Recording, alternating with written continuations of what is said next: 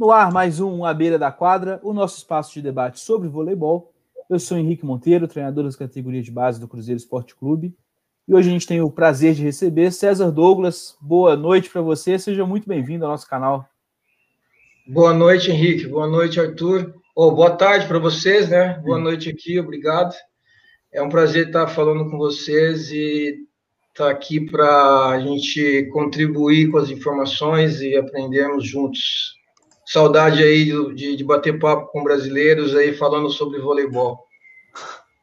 Isso aí, vai ser legal. Tenho bastante coisa para conversar. Arthur, treinador do Sub-15 do Cruzeiro, mestre em Ciências do Esporte pelo FMG, seja bem-vindo também. Boa tarde, Henrique. Boa tarde, César. Boa tarde todo mundo que está assistindo a gente aí. Cara, muito feliz. Essa live é, assim, vai ser recheada de várias experiências é, assim, vamos, vamos ouvir, né? Muitas experiências. O César tem teve tem história para falar de, de vários lugares, né?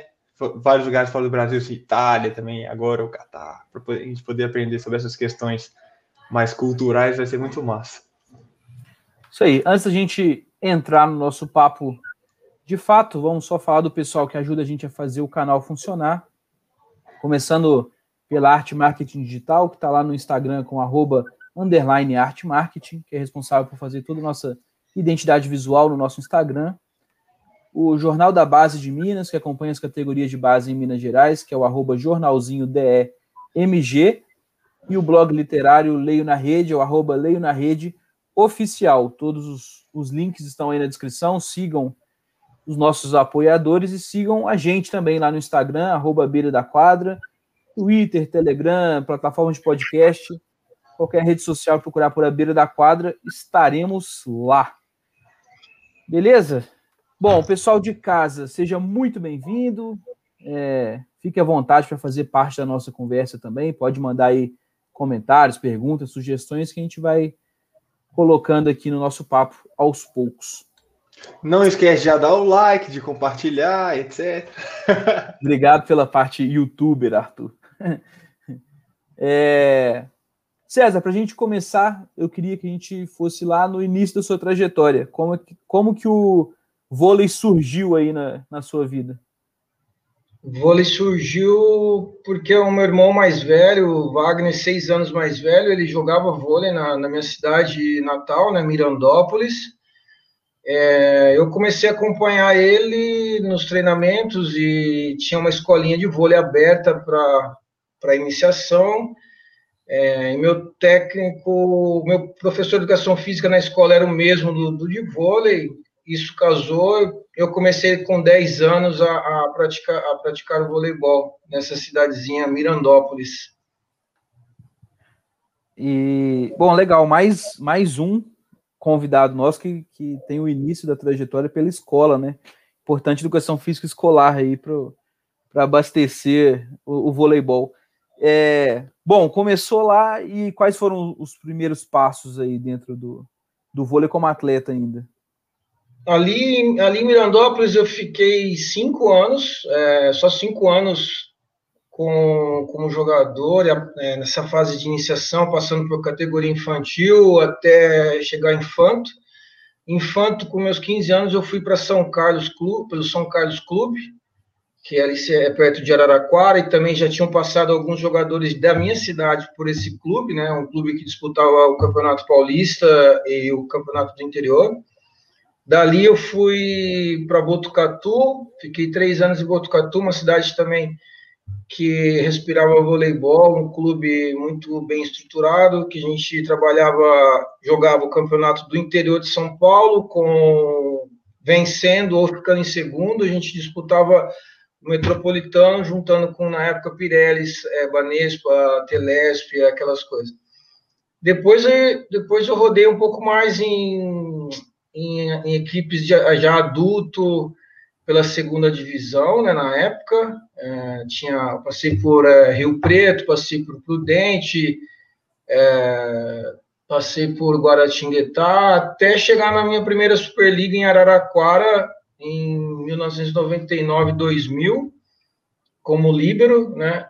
É, isso foi com o José Peron, o técnico, tinha alguns jogadores ali já consagrados, o Balu, central, que é de Minas, né?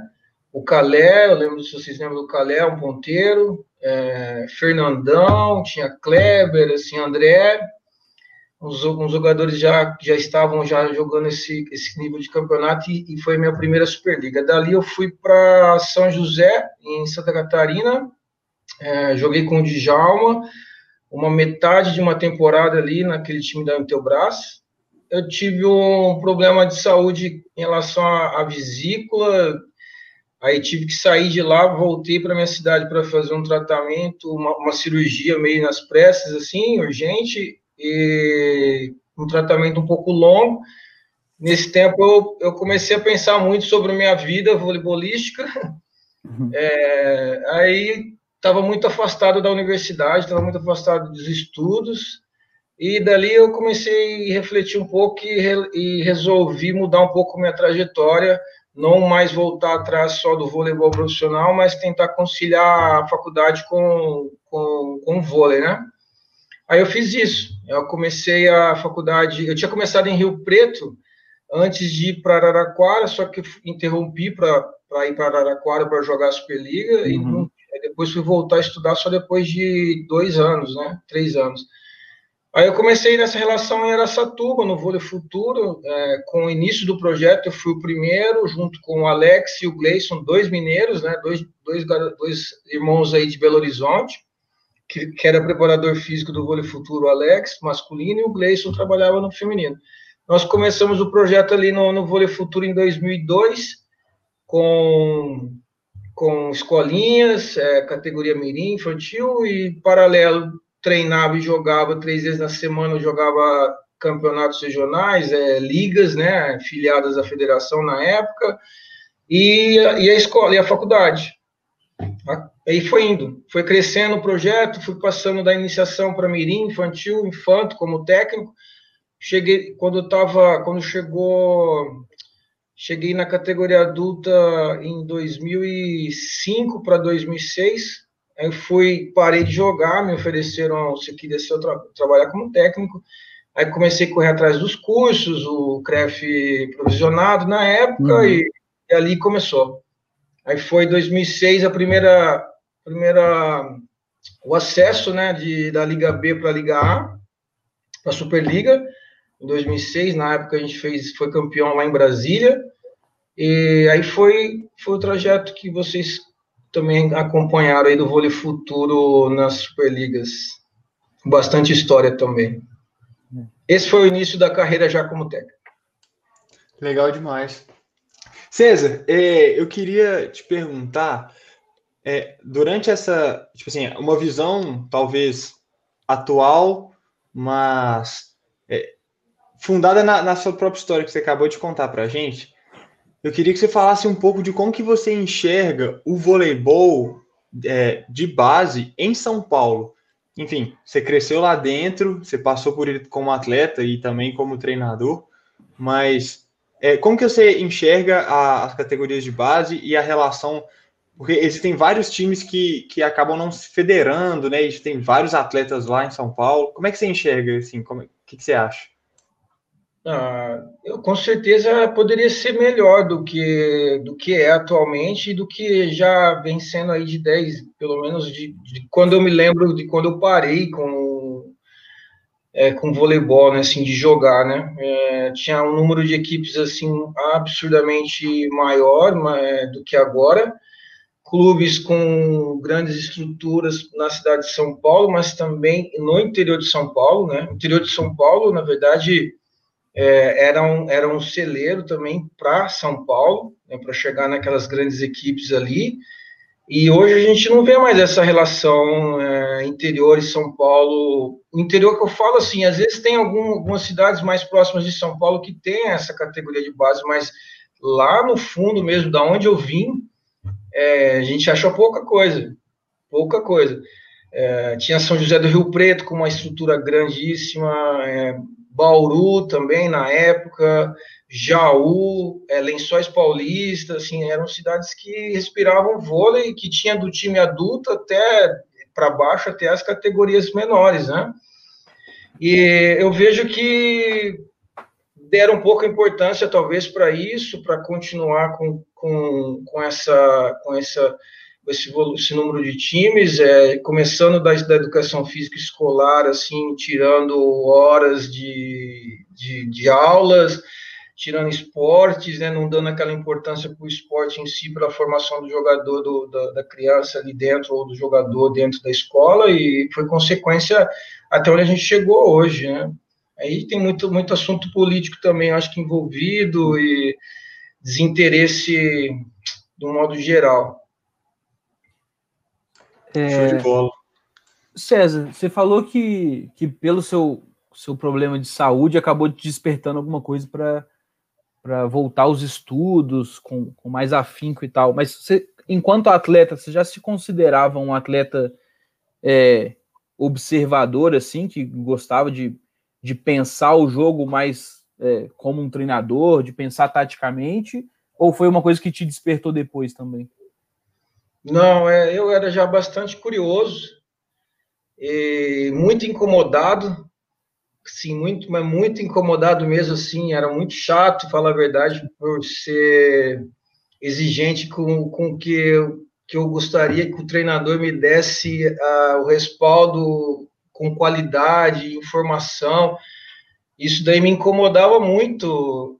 E acho que foi isso que me fez é, aceitar esse, essa primeira, esse primeiro desafio sabendo que tinha alguma coisa ali que era relacionada a, a, que, a característica de um treinador, né? Lógico que muita coisa ainda para desenvolver, mas era, era o início, né? Então eu tinha assim, me incomodava muito com, com alguns treinos que eu achava que não tinha fundamento, acomodava com pouca informação durante o tempo técnico, aquelas Sim. coisas de jogador que é muito exigente. Lógico que várias vezes eu cometi alguns erros em relação a a ter entendido diferente, mas era instinto, né? Era uma coisa instintiva mesmo, assim. Me incomodava, assim. Sou muito incomodado com treinamento, é, já da época que eu era jogador e, e como técnico, assim, de saber é, escolher o treinamento certo, de gestir aquele treinamento da melhor forma para cada jogador, enfim, me incomoda muito. Legal. É, Pensando assim, no início então da sua trajetória, nessa transição, né, jogador, treinador, é, tiveram algumas pessoas, alguns treinadores que te ajudaram nessa transição, falando, não, ó, vamos por aqui, como é que foi essa, porque a gente sempre traça esse paralelo aqui no canal de atletas que estão subindo ali do juvenil para o adulto, com atletas mais velhos ajudando na transição, e dos treinadores também, ou nessa transição de atleta treinador, ou o próprio treinador saindo de uma equipe de base e indo para o adulto, né? Como é que foi essa transição para você? Tem alguém que te ajudou ou você só pôs a cara e foi tentativa e erro? Não, me eu fui atrás de é, tentar é, absorver, não, como é que se diz? Esquecendo algumas palavras aqui, desculpa. Eu fui atrás de, de, de grandes treinadores, né? quando me falaram assim, oh, você vai ser o técnico, ok, vamos, vamos começar o trabalho, ok. Aí comecei a fazer os cursos e fui atrás de fazer, de, de observar alguns treinadores na época. Ah, passei por observação, observei o Mauro Graço no, no, São Bernardo, que não era mais Banespa, né, era Santander, Santander São Bernardo, não me lembro exatamente. Eu fiquei um tempo lá, eu fui com o Zé Roberto, na época o Zé Roberto estava no masculino em né, Santa Catarina, na Unisul, isso em São José também. Eu passei com o Marquinhos Kivieck, que me fez a, a, a, o contato para me dar a oportunidade. Marquinhos Kivieck, ele era assistente do Zé Roberto e ele fez um contato para para eu conseguir estar tá passando esses dias lá. E no São Bernardo também, com o Mauro, tinha já o Rubinho como assistente assim, acabava os treinos, é, eles me deram a liberdade para estar tá entrando na sala e eles discutindo sobre vôlei, algumas curiosidades que aí eu fui buscando.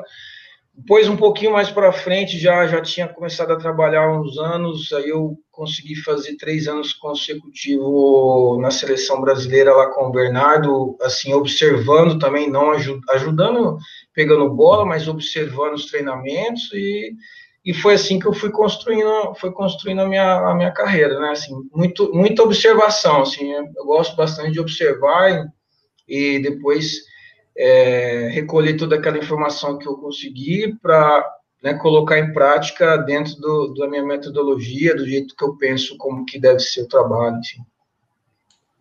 Fora os cursos da CBV, que eu cheguei até o nível 4, eu fiz o nível 4 Sim. em Curitiba e a gente terminou, terminei os estudos voleibolísticos é, no Brasil relacionado a, a cursos em 2008, se eu não me engano, acho que em Curitiba. Show de bola. É, e César, isso, nessa, ainda nessa transição, ou melhor assim, né? No início da sua carreira como treinador, ainda na base, enfim, eu vou perguntar da base e aí, se você puder também estender até o adulto, é, quais foram as principais dificuldades que você sentiu ou necessidades, tipo assim, desafios que você é, teve que correr atrás para continuar, para melhorar seu trabalho, enfim, para desempenhar bem? As dificuldades eram as primeiras, com certeza, as maiores dificuldades foram em relação à, à relação direta com os atletas, né? É, desde os mais dos menores até quando chegar no adulto, assim, é, você saber chegar na criança, de como transmitir a informação, de como essa criança vai absorver a informação e vai e vai é, aplicar no treino, né? Se vai dar resultado ou não. Isso acho que foi o maior desafio para mim, assim, eu sempre foi desde quando eu comecei na, na, nessa, nessa transição aí para técnico, né?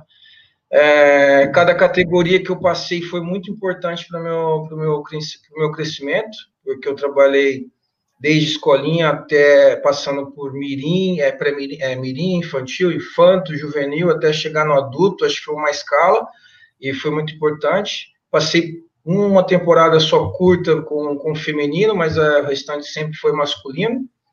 E em, todos, em todas essas categorias, o desafio maior para mim foi a, essa relação é, direta com, com, com, os jogadores, sejam jogadores já um pouco mais voltados para profissional, que a gente já estava falando ali juvenil, como a garotada, né, que é um outro, é um outro, uma outra linha de trabalho, né, para você estar tá ensinando fundamento, não deixar de se divertir, enfim, fazer com que a criança volte no outro dia, é, são todas as ferramentas aí que, você, que eu acabei aprendendo na prática, eu acabei construindo meu minha, minha formação foi muito mais na prática em relação a isso do que em busca de estudos, né?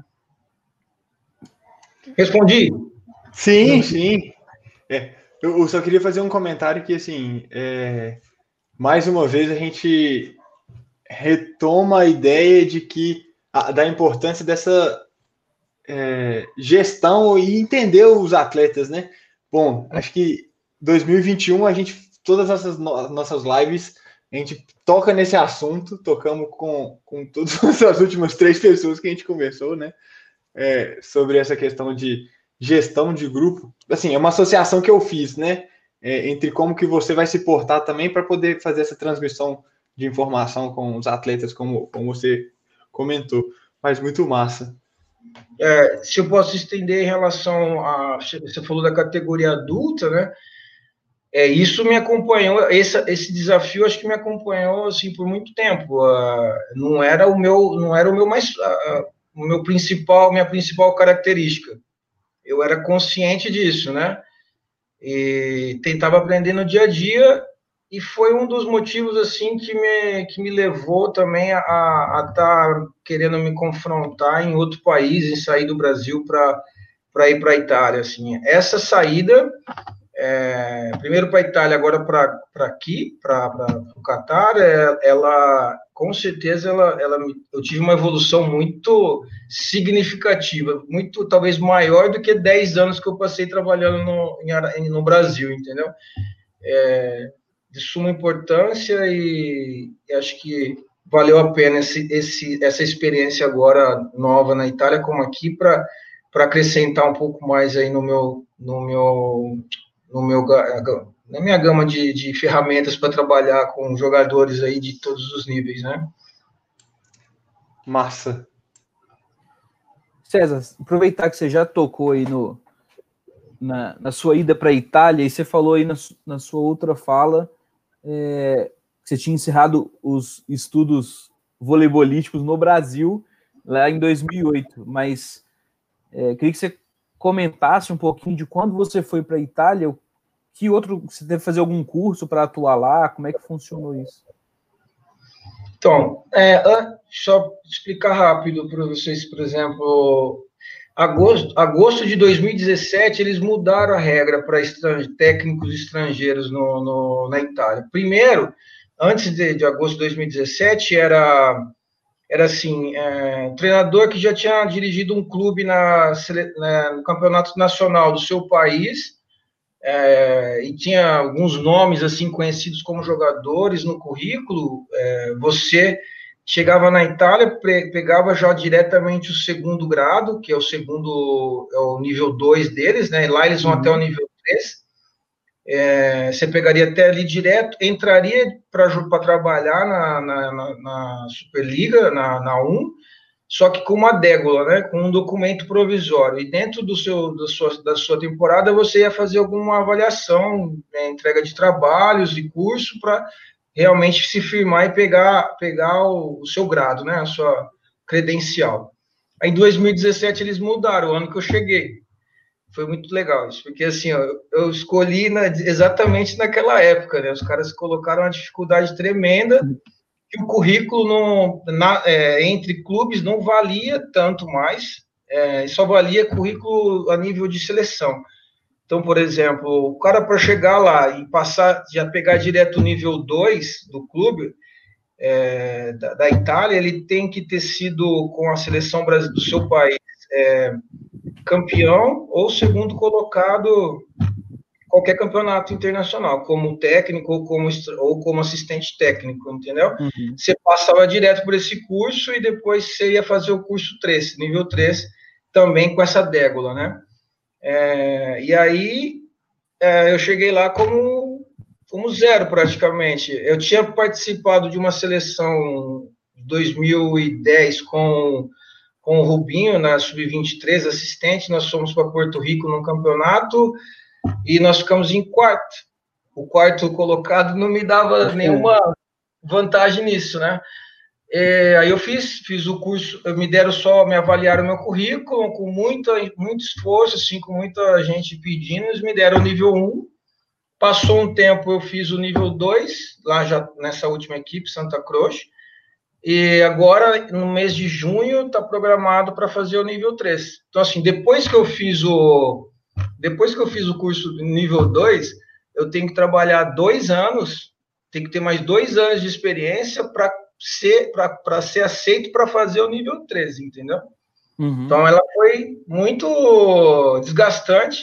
As equipes que eu dirigi, a primeira equipe que eu dirigi, eu, eu entrei como, como jogador, colocava como 14, 14 lá, uma camiseta, uma calça e dirigi o time. O segundo, eu cheguei em, em Santa Cruz, da um time da A2, é, não podendo entrar em quadro, o campeonato já estava no meio, eles tinham mandado o técnico embora e resolveram arriscar comigo. Tinha Wagner, o canhoto brasileiro lá nessa época.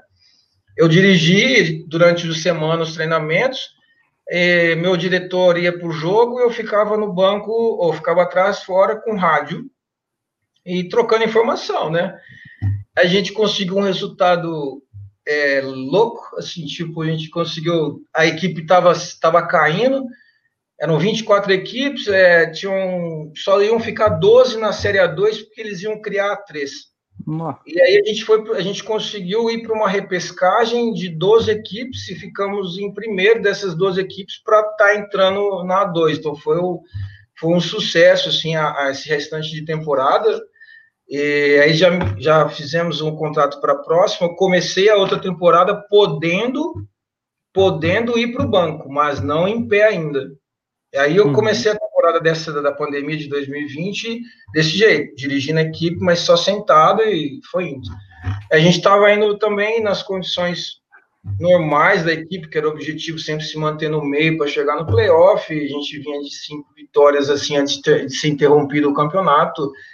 E aí foi uma decisão assim trocar a Itália por aqui, é, totalmente para o lado econômico, porque a redução salarial lá nesse clube que eu tinha contrato para a próxima temporada era 40% praticamente, aí eu, eu, decidi mudar, mesmo sabendo que eu ia sair de um, de um, de um meio de, de, competitividade assim muito mais intensa, muito mais é, valorosa para o voleibol. Eu, falei assim, ah, vou para lá e de repente passo esse ano, quem sabe volto na outra, porque eu vou ter que fazer o curso agora mesmo em junho, né? Eu vou fazer esse curso, né? E só para fechar isso, Henrique, assim, é, então a, a trajetória para quem vai para fora hoje, para a Itália especificamente falando, é essa, né? Avaliação de currículo, se tiver alguns, algumas seleções envolvidas ali, você consegue chegar ao nível mais alto já diretamente, se não, você tem que passar por esse processo. E eu tinha, é, eu tinha decidido, em, é, o último ano em Taubaté, 2017, né? Terminamos lá em 2017. Uma temporada antes, eu já tinha me pro, programado e começado a organizar para eu ir para a Itália, assim, um ano antes do que eu fui. Falei assim, ah, vou uhum. acabar esse ano na, na, no Taubaté e quero ir. Só que aconteceu, eles, cres, eles quiseram renovar, o Taubaté ofereceu para mais um ano, e eles estavam trazendo o Wallace e o Éder, né? Éder Carbonera. E aí eu dei uma pensada assim rápida, falei, ah, meu, acho melhor ficar, né? Vai ser um time mais competitivo, a gente vai ter uma chance maior de chegar a uma final de Superliga e tal, e ser mais competitivo e currículo melhor. Eu pensei, né? Eu vou para fora depois com um currículo melhor. E realmente foi isso. A gente chegou na final, a gente foi, nós somos campeões eh, da Copa do Brasil, campeão, campeão paulista, e segundo, se eu não me engano, sul-americano, não, acho que não, foi antes. E aí acabou não valendo nada, só acabou valendo um currículo internamente mesmo no Brasil, entendeu? Para a teoria deles, não, não acabou não valendo nada. Uhum. É, Arthur, só antes de você entrar aí, vou só colocar a mensagem do Marcão na tela, que ele até me mandou a mensagem ontem, dando parabéns aí para o César, parabéns para a gente também por, por convidá-lo. É, excelente pessoa, técnico de alto nível, sucesso a todos, um grande abraço, um abraço aí para o Marcão também. abraço. Ele foi meu técnico em Mirandópolis. É, antes de eu sair, antes de eu sair meus 15 anos, aos 14, 13 anos, ele era o Marcão era o meu técnico de infantil em Mirandópolis. Ele jogava na equipe de série, você ter uma ideia, Mirandópolis, 650 quilômetros de São Paulo. A equipe dele adulta era, era de primeira divisão, que tinha ainda a especial, né? E uhum. a gente tinha uma equipe menor, assim, as categorias, todas as categorias do vôlei ali. E ele era meu Pô. treinador. E segundo o Marcão falou, não sei se ele estava querendo puxar saco, mas na mensagem que ele me mandou ontem, falou que você era um ponteiro passador craque de bola. Muito bom. Esse você... ele tá falando, né? É, eu queria, na verdade, queria saber um pouco é, sobre essas, essa questão da Itália ainda.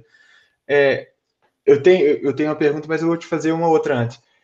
É, sobre é, os grados né, que você disse, o que, que cada um te habilita? Porque aqui no Brasil, dependendo de cada um dos níveis que você tem, você pode trabalhar com diferentes categorias, né? Mas lá uhum. funciona mais ou menos igual? Isso, funciona mais ou menos igual. O nível 3 você pode dirigir o, o time, né? Da, da Série A1, certo? Uhum. É, o nível 2, ele, você pode é, trabalhar como assistente na Série A1 e como assistente na Série A2, não como uhum. treinador. Entendeu? É, nível 1 um é só o trabalho com base.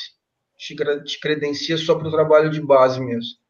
E essa, essa é a sequência, essa é a escala. Antes do nível 1, tem um outro trabalho que é é uma outra graduação para quem está começando que trabalha com mini-jogos, né? Não com vôlei 6 contra 6, mini-jogos.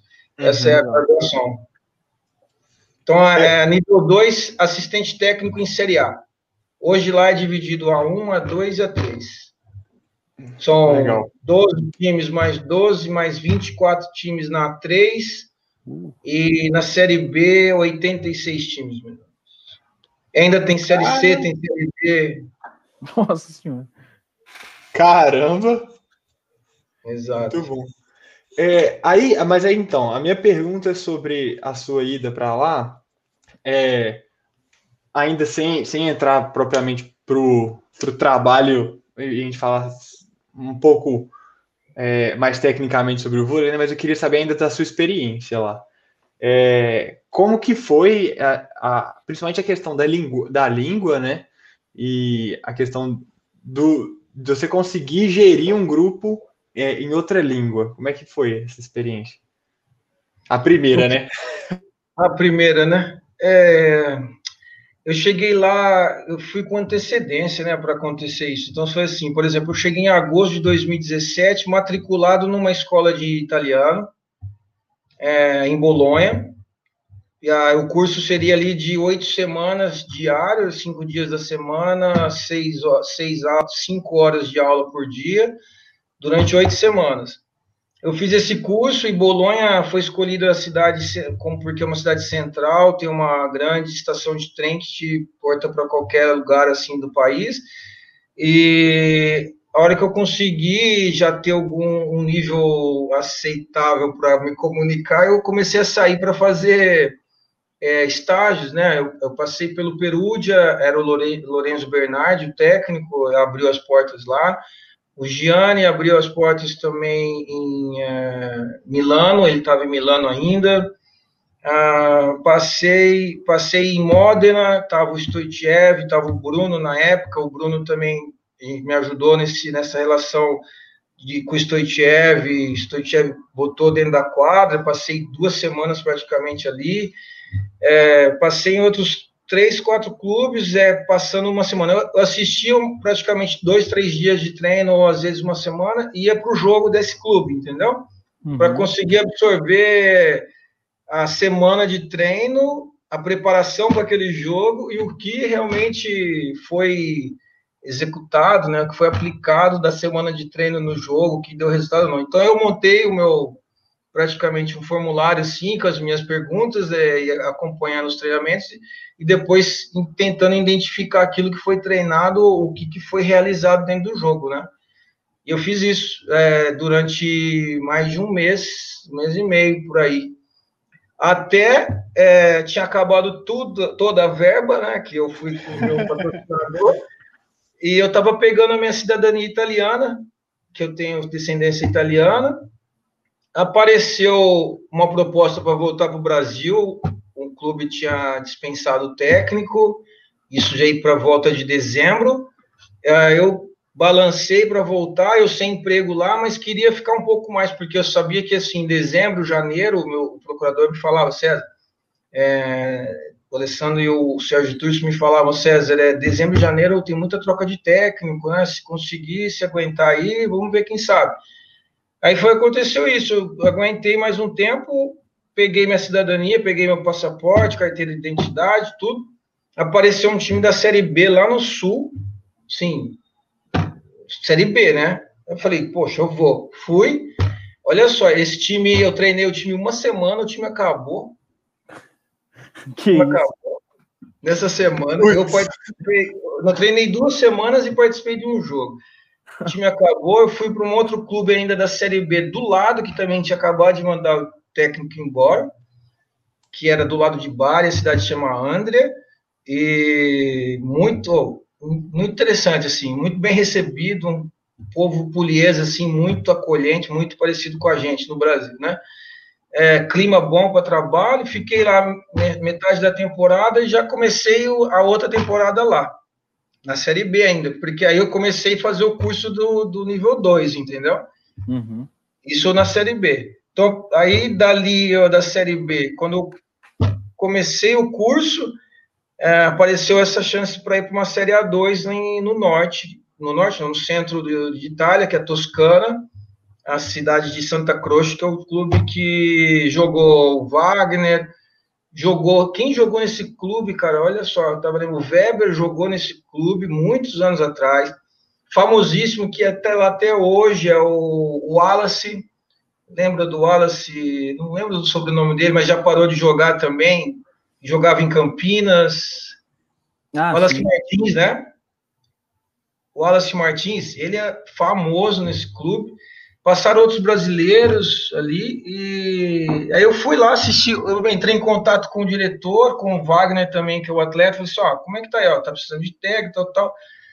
É, meu, vou aí, vou, deixa aí que eu vou assistir um, um, jogo de vocês, e se o cara deixar, eu converso com ele, com o dirigente. Eu fui assistir o jogo na, entre Natal e Ano Novo, eu assisti o jogo, e no final do jogo eu fiz uma reunião com o diretor, expliquei minha carreira, expliquei é, o que, que, eu fui fazer lá, tal, tal, junto com o meu procurador, né, que conhece o, o, clube também, foi por fora, e eles pensaram mais umas duas semanas e só pode vir.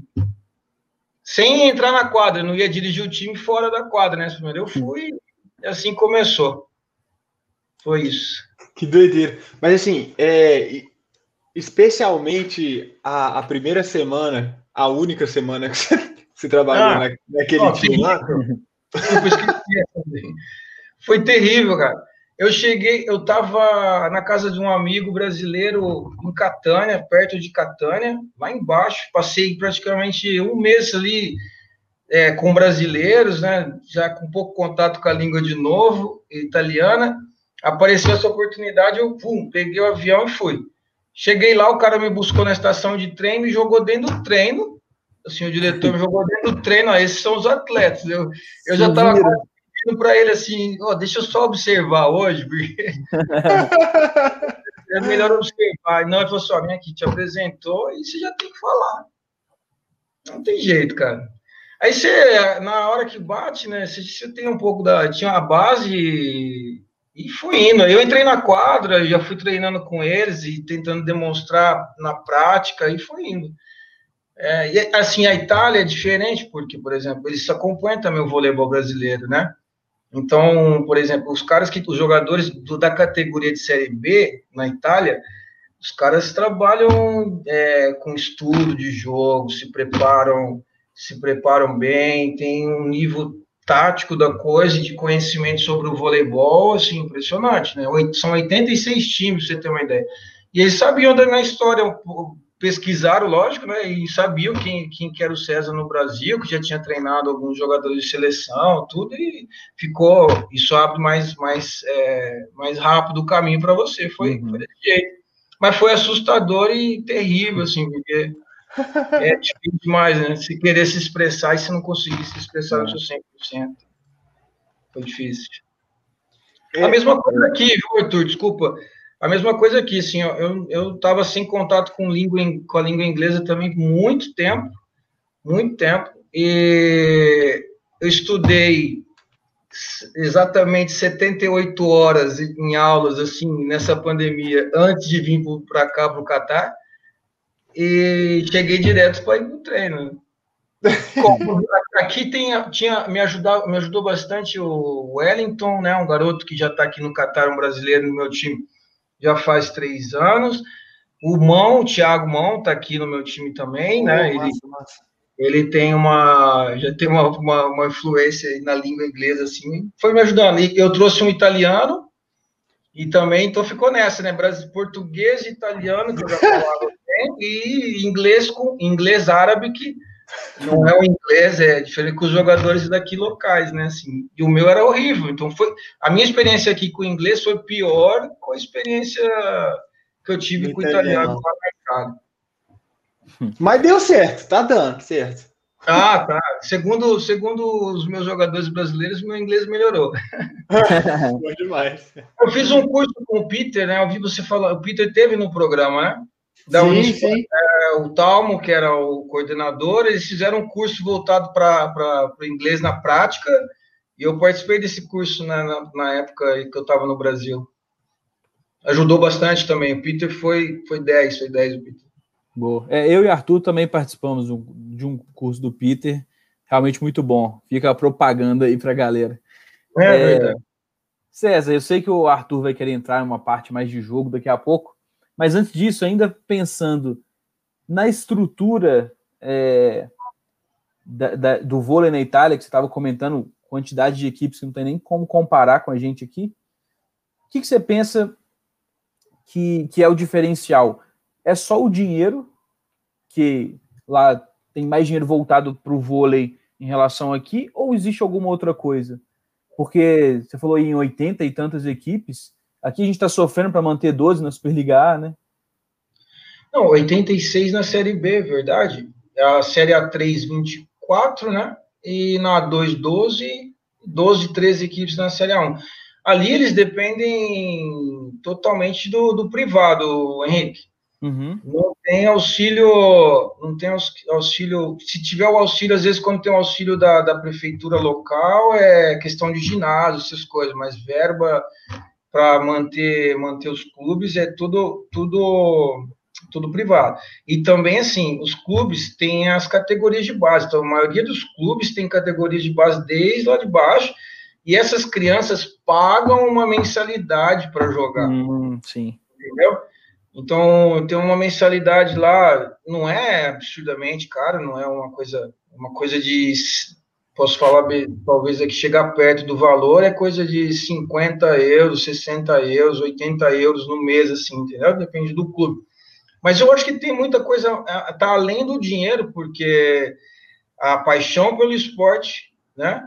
O tanto de gente, de crianças que, que praticam o voleibol na Itália Impressionante. Eu vivi numa cidadezinha lá, esperando meu, meu documento italiano, de 1.600 habitantes, é, e tinha um clube só de voleibol, o ginásio, ginásio fechado, bonitinho, é, é, é, condicionado não, né? Aquecedor, Taraflex, é, girava nessa cidade, nesse clube, girava em torno de uma cidade de 1.600 habitantes, girava em torno de 300 300 crianças dentro Nossa. de todas as categorias que eles tinham lá de da, da, da categoria mais, mais nova até a sub-21, não tinham adultos, né? Uhum. E todo mundo pagando, né? É isso que alimenta o, o clube e o patrocínio que o clube consegue, consegue pegar, né? Essa é, gira em torno disso. É, a, a Federação Mineira, no ano passado, no encontro internacional, ela, é, que ela promoveu, trouxe é, um, um, treinador italiano que ele comentou um pouco da, da questão é, da, da estrutura assim do vôlei na Itália. E, enfim, eu e Henrique, a gente também, a gente sapeia tudo, né? A gente tá em todas. é, aí a gente comentando assim, é, que essa questão que você falou, tipo, ah, tem muito menino jogando e tal, mas é, é, uma questão organizada pela, não sei necessariamente pela federação italiana, não sei, mas eles têm um jogo, eu tava pesquisando aqui, agora que eu me esqueci do nome do jogo, eu tava pesquisando aqui, que é, que são para os meninos, né, tipo assim, os meninos novos e tal, e aí tem, é, é, é um, é um jogo baseado no vôlei, né? Tipo assim, tem uma, é uma quadrinha menorzinha, assim, vale quicar a bola, você pode atacar, às vezes você pode agarrar, dependendo do nível que é. E é tipo assim, é quase que fosse um, é quase um mini vôlei, do jeito que a gente entende aqui no Brasil, mini vôlei, né? É, mas ainda assim adaptado é, para que as crianças conseguissem gostar de voleibol cedo, né? Porque uma das coisas. Não pode, pode falar, falar, desculpa. Desculpa, Porque uma das coisas que esse cara falou era que, tipo assim, pô, vôlei não é legal quando você é criança. Principalmente se você for seguir as regras, você não vai fazer as coisas direito. Você vai, não vai conseguir atacar, você vai dar dois toques, você vai carregar a bola, você vai fazer um monte de coisa, vai parar o jogo o tempo inteiro. Então eles adaptaram para um, um, um, jogo derivado do vôlei, é, com algumas mudanças nessas regras principais de três toques, de não quicar e etc. Mas que desse a oportunidade delas experienciarem habilidades parecidas com o vôlei para que esse sentimento é, crescesse. Tipo assim, pô, eu, é, eu conversando com o Henrique, assim, pô, a gente ficou tipo assim, caraca, aqui no Brasil precisava de umas paradas dessas. Eu acho que pode ser que seja o Luqueta, né? Que tem um projeto grande que é o Spike, que, que ele promove festivais e promove diferentes, hum. diferentes regras.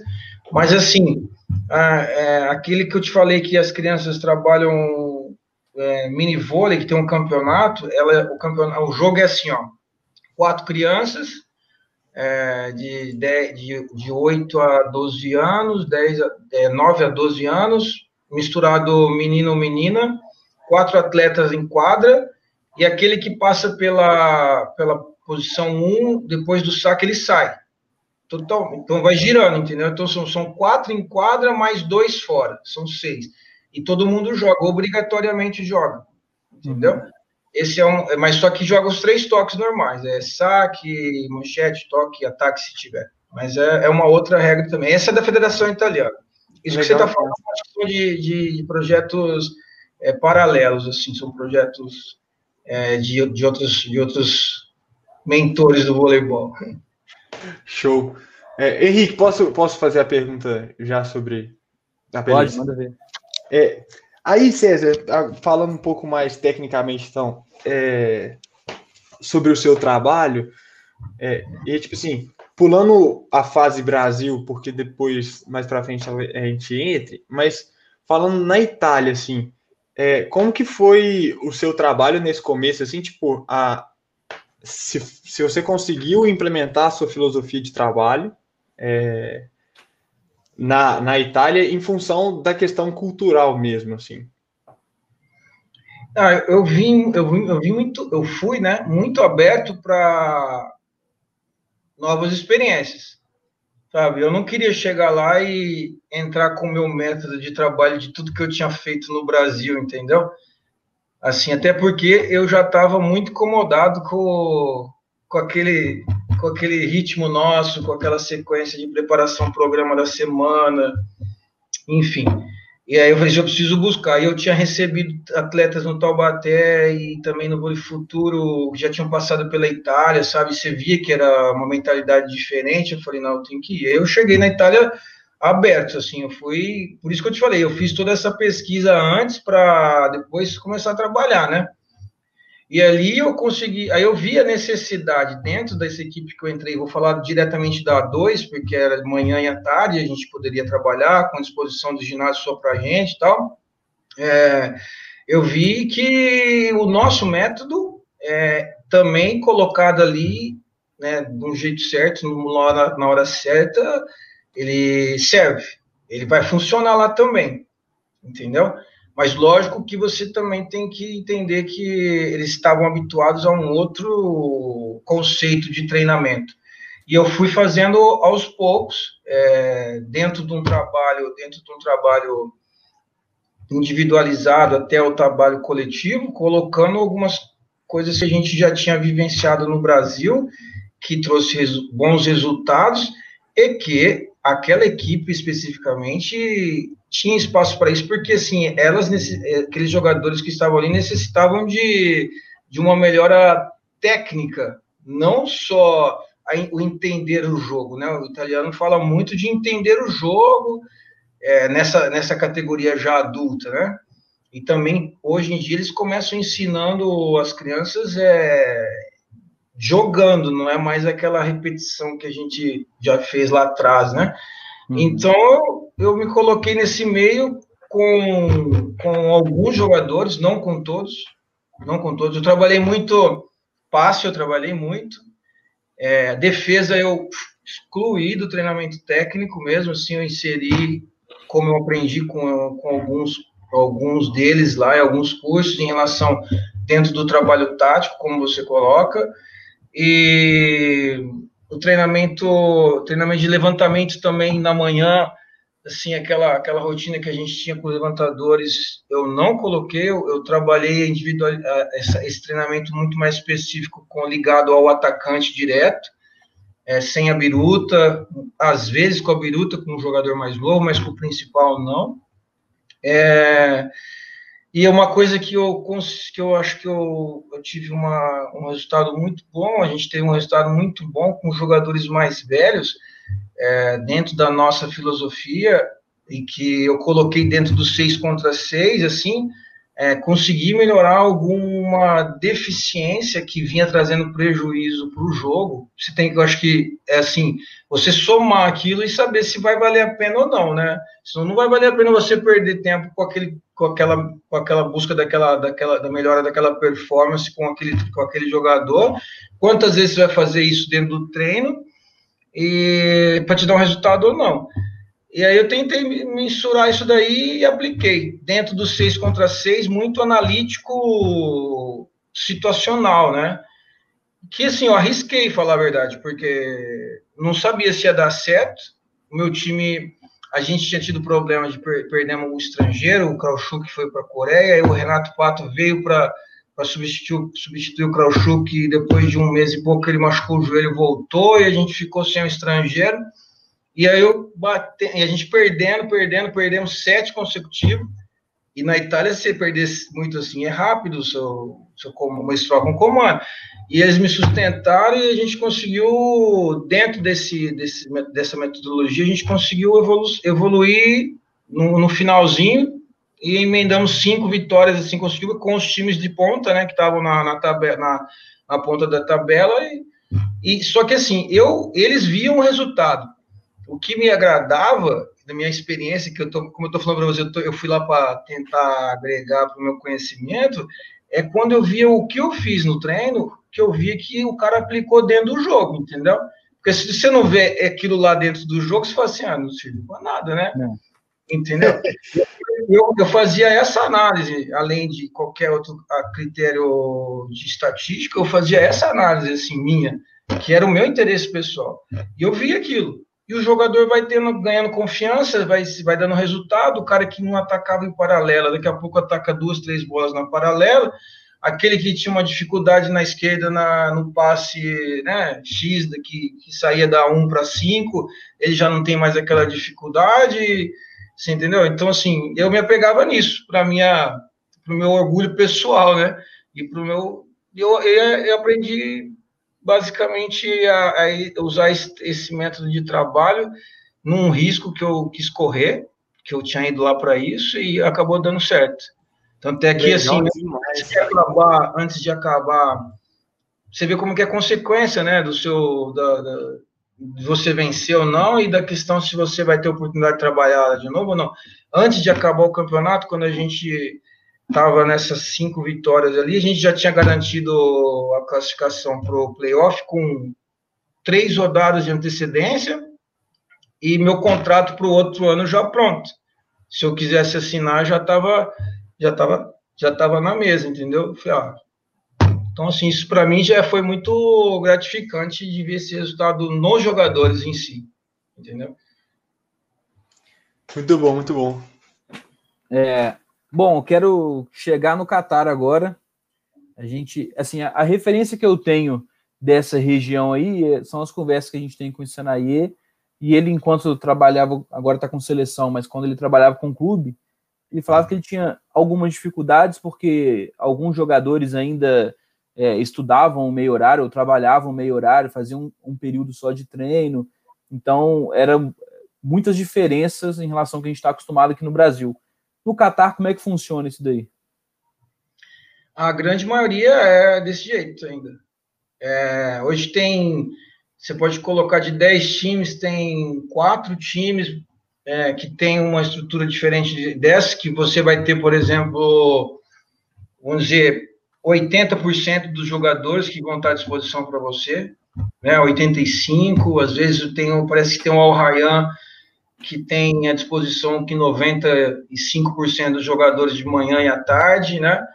É, mas a, a, os, outros, os outros times não, é com essa dificuldade. O meu time, eu de manhã só trabalho com um Muquim, que é o Wellington. Muquim é, como eles chamam aqui, o jogador que está aqui já depois de três anos, já, já muda para essa categoria Muquim, é o estrangeiro que trabalha de manhã à tarde, o Tiago Mão trabalha de manhã à tarde, e eu, eu tinha o oposto, né? Que é aquela história que depois a gente vai entrar, que não tem mais, entendeu? Então, é, no meu time é isso. Os outros trabalham em polícia, o outro, outro é engenheiro, o outro ainda está na universidade, vem dia, uhum. vem não. Eu tenho o caso de um central que ele é segurança do, do rei, né, do, da guarda do rei, o cara, ele corre todo dia da semana ele corre de manhã, tipo, 8 quilômetros, 6 quilômetros, exercício físico. Nossa. E de vez em quando vem para o treino, entendeu? Assim, quando ele vem, às vezes ele fala, ó, oh, eu tô cansado. é, mas é, a questão é, a organização do trabalho é difícil. Você programa, assim, eu tentei programar desde o começo, né? Mas você conseguir fazer a progressão do seu trabalho com essa diferença toda de, de, de jogadores que vêm, que não vêm, é muito difícil. É. Muito difícil. É muito voltado para os profissionais, né, o jogo, né? Então, meu, é triste, porque assim, é, esse cara se tem grana, contratam o ponteiro melhor, o, o oposto, o levantador pode até ter uma qualidade, mas a bola vai para o ponteiro e para o oposto. Uhum. em relação à, à comissão técnica, eu lembro que o Senaí falava comigo que ele custou para conseguir ter um assistente lá no clube que ele estava, e ele era o analista de desempenho e ele era o preparador físico, ele tinha que fazer tudo. É, você tem essa estrutura aí, aí, ou também tem que se virar com tudo? Não, eu tenho um assistente que o meu manager tinha, tinha trouxe um outro assistente, um, ira, um iraquiano. Ele começou com, os categoria, com a categoria juvenil e assistente meu, né? E aí eu tinha conhecido um outro coach dentro do, do clube também, que estava diariamente comigo e que, que, parecia um pouco mais como eu conseguiu entender um pouco mais rápido o meu, meu método de trabalho. E eu falei, ah, eu quero esse aqui. Aí ele, ele veio direto comigo. O estatístico é um, um cara do clube também, mas que está começando agora, começando do zero mesmo assim, sabe?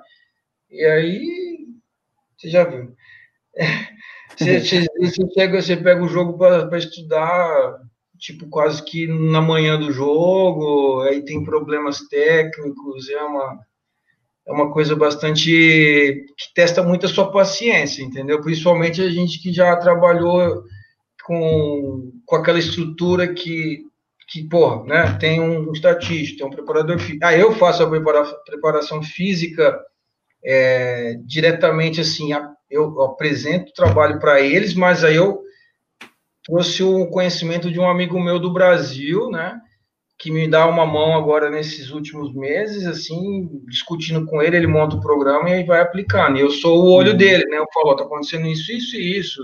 Mas nos primeiros, os primeiros meses, nos primeiros meses eu trabalhei diretamente com, com o que eu tinha de experiência vivida aí, que eu acompanhei muito o Jefferson e o Thiago no Taubaté, duas pessoas que foram importantes também muito na minha, na minha carreira para essa questão da, do aprendizado de interação do lado físico técnico, né? E, e trouxe para cá, dentro da, da realidade deles, né? Que Sim. também o cara trabalha, por exemplo, tem jogador que acorda quatro da manhã, tem o que eles têm uma cultura que eles vão dormir depois do almoço, né? Tipo duas, três horas da tarde, dormindo quatro horas. Se o seu treino for duas horas da tarde, ele não vem. Hum. É, é tudo isso. E bastante paciência, bastante paciência. É, César, mas e assim, uma coisa que eu queria te perguntar é como que, como que é a, a sua, enfim, não só a sua experiência, mas a sua relação é, sobre a questão do resultado aí, né? Porque assim, é, bom, agora eu vou falar de mim, mas acredito que isso eu já ouvi de outras pessoas, de outros treinadores também, que essa questão tipo, do planejamento, e você conseguir planejar uma coisa bem estruturada, para você conseguir visualizar se o seu planejamento está andando, para você ver até onde que vai chegar, ah, quero chegar ali e tal, beleza. Você consegue planejar bem. No caso aí que você trouxe, que, tipo assim, o planejamento é muito complicado, porque, enfim, você vai ter um monte de variáveis que você não vai ter controle seus atletas vão chegar, não vão chegar, vai participar, não vai participar. Como é que funciona essa questão do, é, da cobrança pelo resultado, não só externa, mas sua mesmo, interna? Eu hoje a gente está falando de cinco meses de Qatar, com terminando amanhã a gente faz o último jogo da, da, da liga, né? Eu, hoje eu falo para você assim, eu estou muito mais cale, é, calejado, é, tranquilo com isso daí. Porque assim, eu, eu cheguei, é, eu cheguei querendo fazer tudo, né? E você vai para a quadra querendo dar o seu melhor e sua característica, é, é, às vezes você tem que falar mais alto, você vai falar inglês, o jogador já não tem aquela cultura de aceitar uma, uma, uma dura, por exemplo, ou se ser um pouco mais ríspido, é, briga com a arbitragem e tal. E eu saía do jogo assim muito frustrado, porque é frustrante porque você vê que seu time não vai conseguir vencer aquele jogo porque não teve o que você nem ser competitivo no jogo às vezes, não só vencer, né? Mas ser competitivo, né? Aplicar qualquer estratégia, porque se não teve trabalho, entendeu? Adequado para aquilo. E eu, eu, fui querendo fazer muito no, no, esforço do lado emocional também ajudando. E passava, acabava o jogo, eu passava pelos treinadores ali que ficavam assistindo, que tem argentinos aqui, tem, tem, tem também brasileiro, tinha, tinha o Chuan, o Chuanque, né? Os, os, os coaches falavam, César, paciência, calma, calma, calma. Eu, puta, ia para casa e sofria. Meu, você não vê um treinador levantar a voz. Você não vê o, o pior momento do seu time lá, o treinador tá assim, ó. Calma, não, tudo bem, tudo bem, tudo bem. Sabe? Só isso. Acabou. Aí, não é nem pela questão da sobrevivência, porque assim, eu vou falar, vou ser bem sincero para você, assim, eu vim para cá pro lado econômico, né? E não vim aqui para aprender voleibol no Catar, eu, pra, eu vim para assim, eu vou, eu vou lá para salvar o ano economicamente, né? É, se realmente for uma oportunidade boa futuramente para para você fazer a sua guardar a sua grana, eu tudo bem. Vou, vou pensar no caso, né? Porque assim, para você ter você tá aqui, você vai ter o respaldo financeiro, só que você não vai ter aquela competitividade que te alimenta, que, que, que faz com que você vai trabalhar todo dia motivado, entendeu? O desafio de você estudar um pouquinho mais, meu, não tenho que estudar aqui. Não tenho que estudar, sabe? Assim, a... como é que você fala que o, técnico vai falar assim, não, eu vou estudar aqui, mas, cara, a bola vai para aquele, para aquele, meu, você vai, lógico, vai descobrir alguma coisinha assim, nunca saca para cá ou saca para lá, que vai criar uma dificuldade para o levantador, mas é, se você não tiver no melhor time, com os jogadores que estão com você todo dia, 90% do, dos treinos, como é que você vai conseguir fazer eles entender essa estratégia e você treinar essas estratégias, entendeu? Então, assim, aí eu botei na minha cabeça, assim, ó, então, se é esse momento eu tenho que me acalmar, porque senão eu vou, vou sofrer, vai ser pior para mim, pessoalmente, meu momento é esse, acabando, eu vou avaliar, eu já de novo, eu tenho, assim, eles já estão abrindo contratos para continuar esse clube, né? Esse mesmo clube, que é o Garrafa. Mas eu vou avaliar e ver outras oportunidades que eu vou ter. Se, se realmente eu quiser largar um pouco esse lado competitivo da coisa e me apegar ao outro lado, que também não é, não é errado, né? Só que você tem que sair da sua estrada, você tem que sair da sua convicção. Aí eu vou fazer, mas vou esperar para decidir aí ainda mais esse final de temporada. Uhum. É, César, a gente estava conversando antes aqui, você, você falou do atleta preso, tem que saber dessa história que eu estou curioso. Vou começar ela lá do início dessa conversa. Ó, lembra que eu falei assim na conversa, eu trouxe um italiano comigo, o oposto, uhum. né? Que eu pensei, trouxe um italiano que sabe jogar voleibol, atacando, é, que ele tinha um número de erros baixo, um cara que sabia trabalhar a bola, sabe? Não desperdiçava pontos, né? Ele é um pouco mais baixo, tal, uma vivência grande na Itália de Série A2, principalmente. Falei, vou trazer esse cara que eu acho que pro objetivo do clube vai ser positivo, não vai dar prejuízo, né? E aí ele, jogou, ele chegou aqui, fez todos seis meses sem jogar, né? Tava todo mundo parado. Ele chegou aqui, foi jogar ele chegou aqui 14 dias de quarentena, entrou na quadra para treinar três dias e já fez o primeiro jogo, ganhamos 3 a 2 ele foi o melhor jogador, 35 pontos. Oh. Contra o rival do time. Beleza. Ele é o Deus, ele é o Deus, ele é o Deus, né? Segundo jogo contra o time que tinha ganho a tinha sido campeão de uma Copa, o Al-Rabi, que tem um argentino de técnico, que hoje ele tem o Boyer, o oposto francês, uhum. E o Penchev, o ponteiro que já jogou no Brasil, né? Que jogou no Rio de Janeiro, lembra dele? Sim, sim. Que é um polaco, né? É, então a gente ia jogar com esse time, que não tinha nada a ver com, a nosso, com o nosso objetivo. Aí ele foi mal. E o time também foi mal, não, não jogou, né? E os caras já começaram a especular em trocar o cara, né? Porque aqui, assim, se o manager decidir trocar, o cara vai trocar. Entendeu? Ele não, às vezes, que eu já, já, já conversei com outros técnicos, às vezes eles nem te avisam, às vezes ele te avisa. Fala, tá chegando um jogador aí. Às vezes o jogador chega pro treino e fala, ó, esse jogador agora vai se, se ele for bom, ele vai vai entrar no lugar daquele outro profissional ali. Você pode dois profissionais, né? Você pode dois profissionais. E aí foi, no nosso caso foi isso. Meu manager queria trocar ele, eu peguei e falei, ó, não vale a pena trocar, tentei bater, tentei bater, ainda ele veio me perguntar, né? Só que ele, o meu manager começou a procurar oposto pelo mundo e caiu na boca desse procurador desse de italiano. O italiano ficou sabendo, ele quis, é um cara já vivenciado, é profissional. Eu falei, eu não quero saber dessa história. Se eu jogar mal, eu vou embora. Não, vou procurar outro time, né? Sim. E aí confrontaram ali, não, não conseguiu chegar no acordo, ele quis ir embora. Porque o cara falou: não, vou te dar uma chance de mais um mês. Se você jogar bem, você fica, senão você vai senão eu te mando embora, entendeu? Beleza, ele decidiu ir embora, a gente foi atrás de outro jogador. Aí tinha um paquistanês, que é o Aimal, é um cara que já foi MVP aqui no ano passado na Ásia, né, um oposto, e já tinha jogado no meu clube, estava sem clube porque é, algum time asiático tinha encerrado a liga por causa da pandemia e tal. Aí ele veio, 14 dias de quarentena, direto da quarentena para o jogo, jogou bem e tal.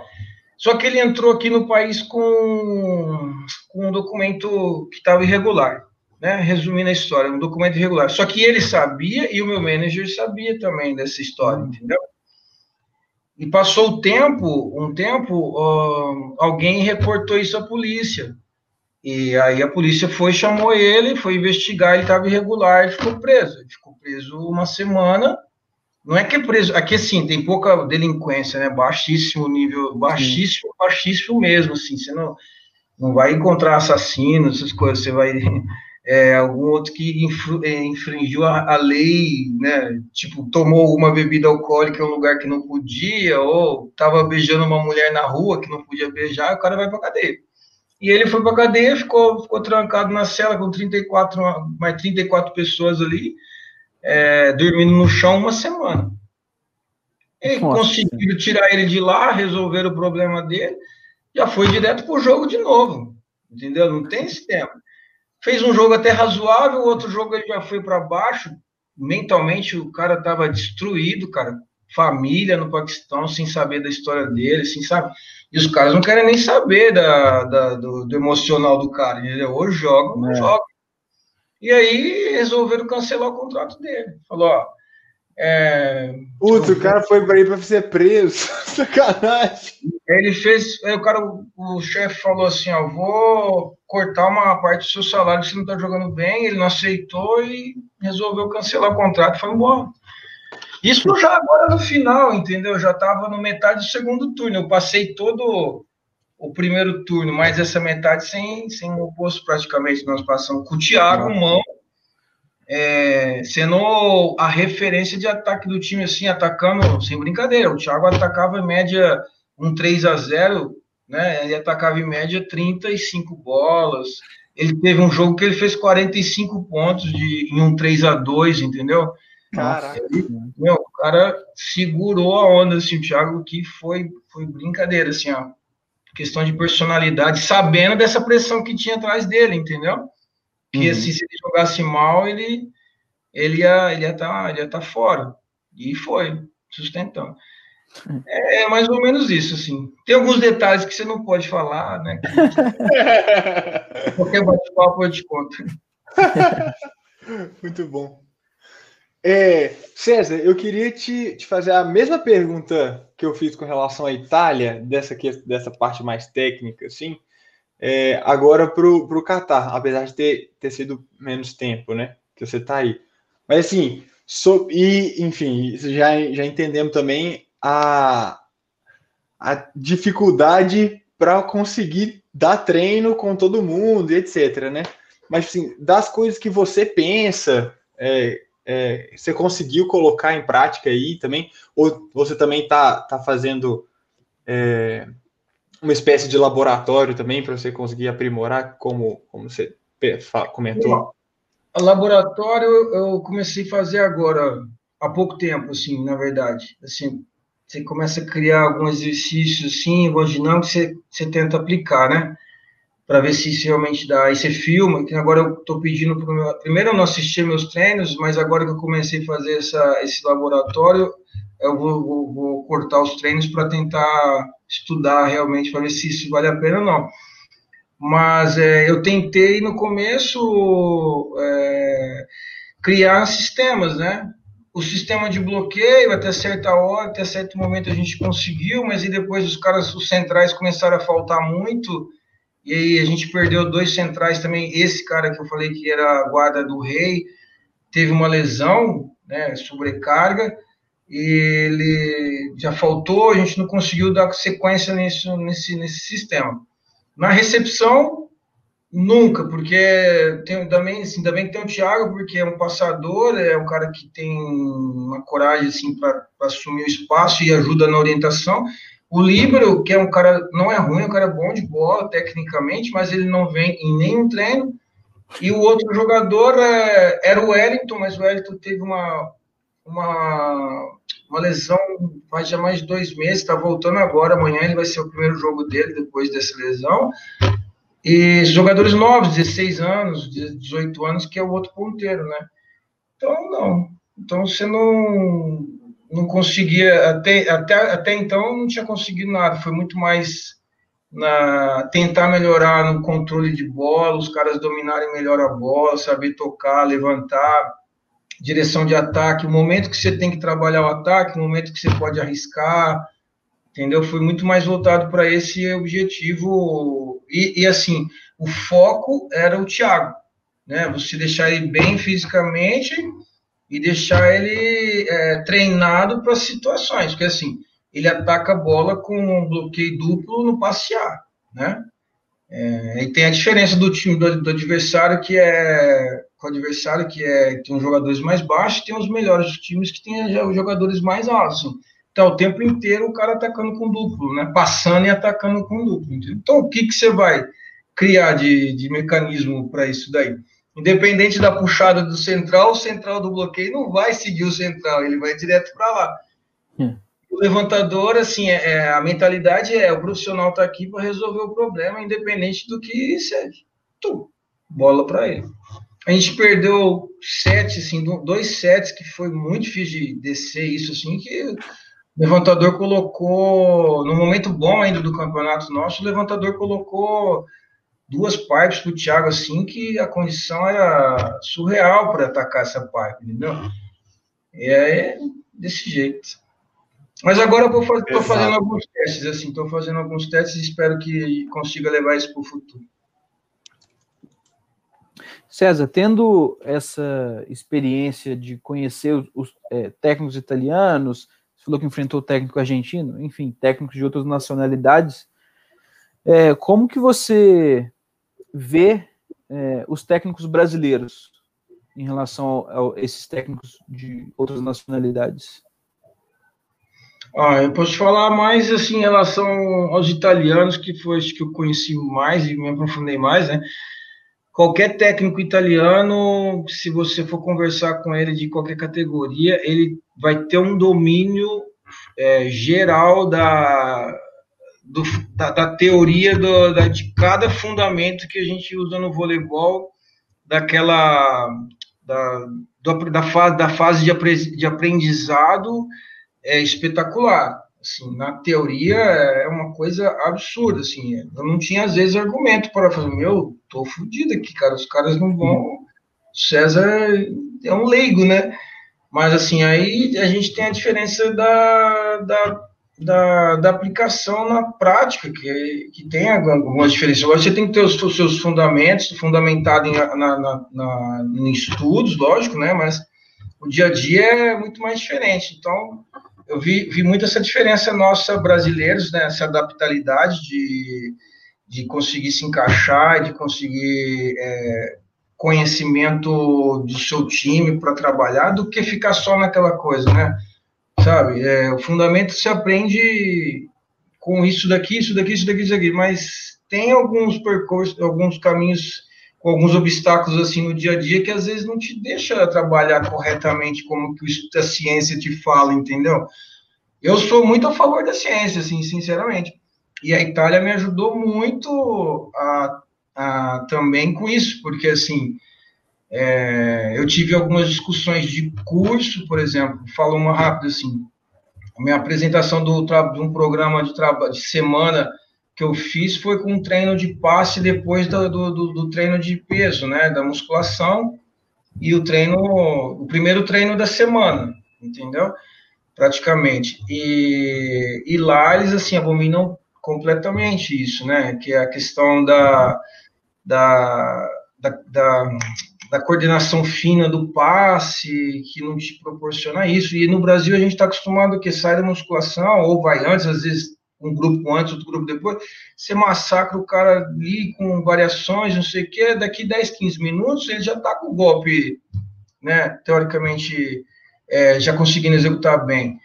E eles falam que esses minutos que até esse jogador se adaptar, é, se você acumular ele na temporada, isso traz prejuízo, entendeu? Futuramente para o cara.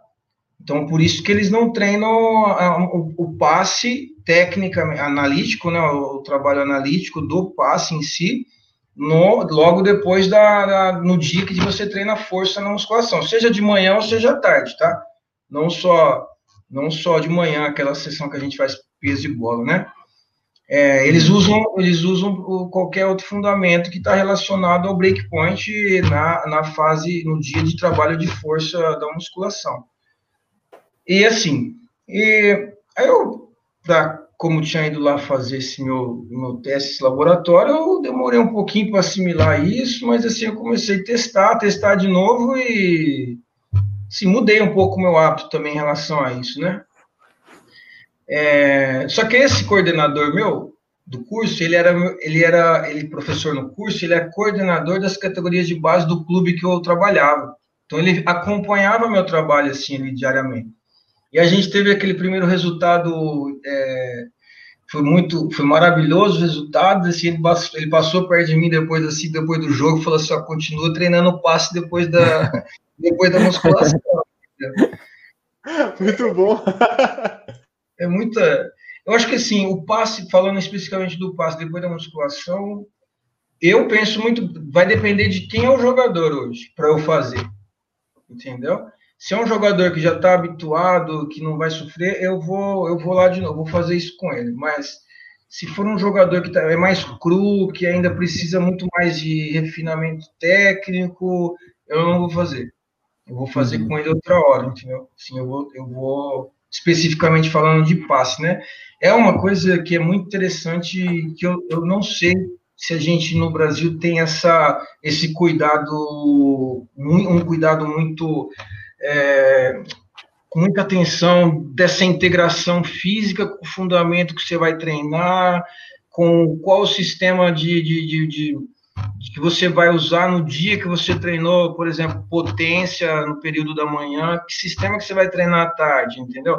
Você de repente quer que seu time seja mais rápido, mais explosivo num sistema, você treina aquele sistema, ou você quer no outro, ou seu time durante a temporada começou a te mostrar que está com dificuldade de na transição, então você vai trabalhar integrado com, com o trabalho físico de velocidade, de potência naquele sistema, sabe? É esse jogo que me deixa muito é, fissurado assim, querer querer trabalhar e querer buscar mais conhecimento. É exatamente isso, sabe? Junto com a relação que você vai ter com o jogador, né? A relação pessoal é, individual e coletiva também, que é a gestão de grupo. É, são os dois aspectos, assim, sabe? E a Itália me ajudou muito nesse aspecto tanto como da gestão, porque você chega lá estrangeiro, com o seu método de trabalho, não falando 100% e se expressando em italiano como você se expressa na sua língua, na sua primeira língua, né? É, passar o seu conhecimento, então você tem que estar mais perto do jogador, você tem que conhecer o jogador mais rápido ainda, então te faz isso, isso te faz é, é, é buscar essa afinidade mais rápido e com mais intensidade. E o estudo detalhado da, de, cada, de cada fase, de cada fundamento, de cada sistema do voleibol é, na teoria. Assim, para você, junto com a sua com a sua prática, junto com a sua vivência, tudo que você já estudou, montar o seu o seu plano, montar a sua metodologia para aquele time, né? Que de repente, que daqui a pouco você vai estar em outro time e tem algumas diferenças, você também tem que estar se adaptando. É mais ou menos isso. Muito bom. César, é, eu queria te fazer uma última pergunta, a minha última pergunta. É...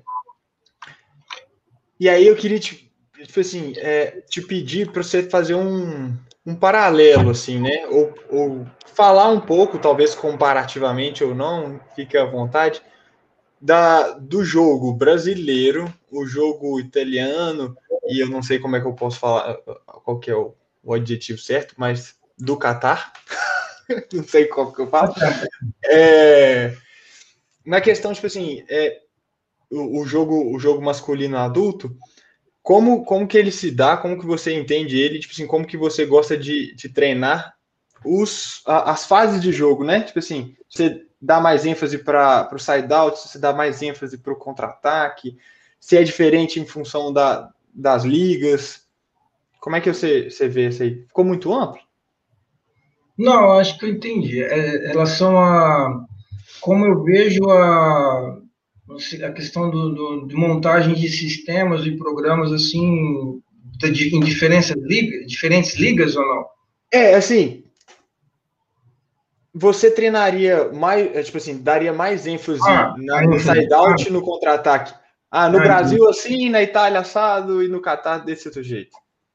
Ah, é, eu acho que vai muito, muito mais do material humano que você tem, né, para você ter essa decisão. Né?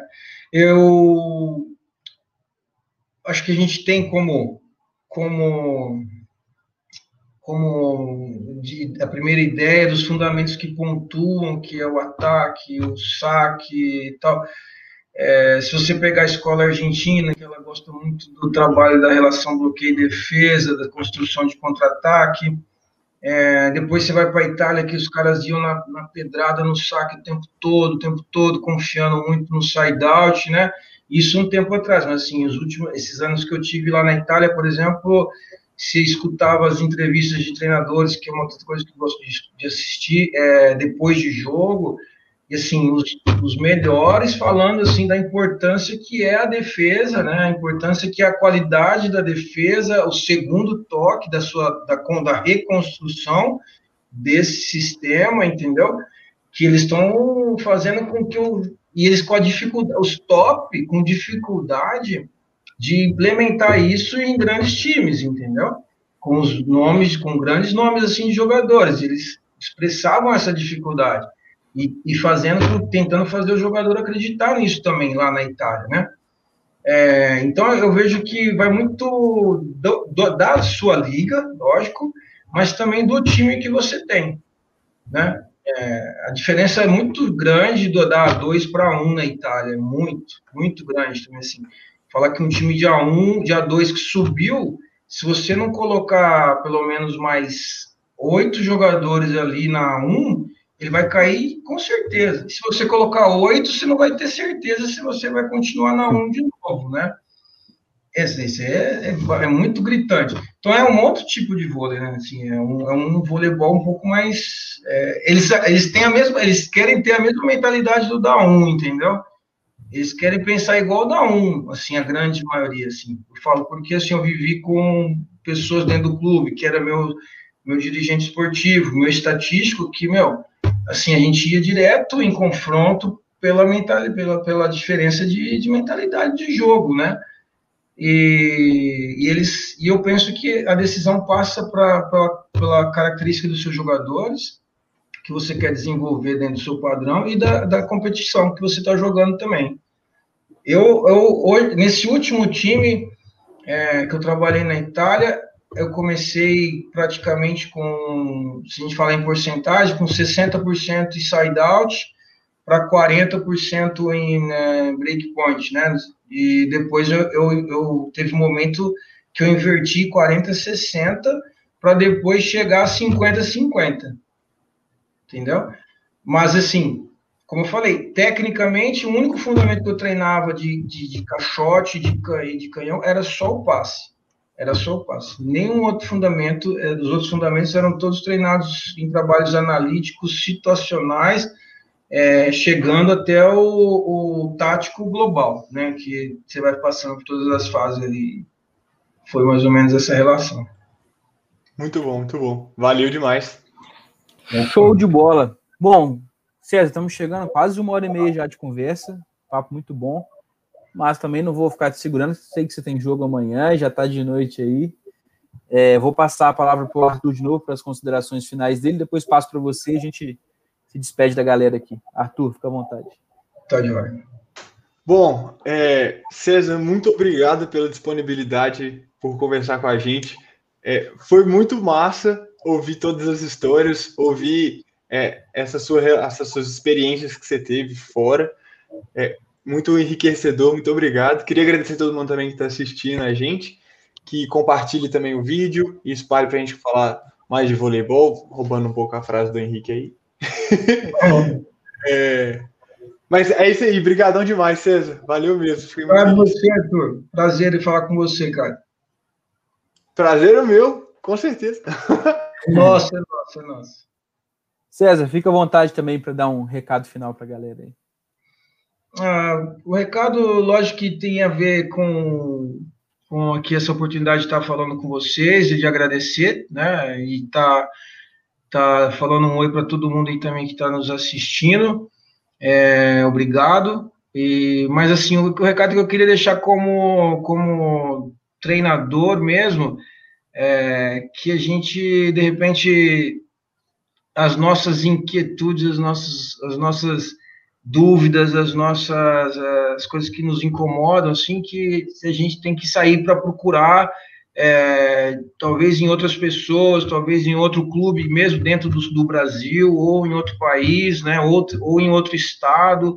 Essa relação de, da comunicação, eu acho que ela, quem tem a, é, tem a ganhar é todo mundo, não são só, é, não sou só eu, é o Arthur, é o Henrique. Eu acho que se eu conversar com o Arthur e sendo o Arthur um, um adversário meu, vai ser enriquecedor para todo para ele, tanto para mim. Quem vai ganhar dentro da quadra é outra coisa.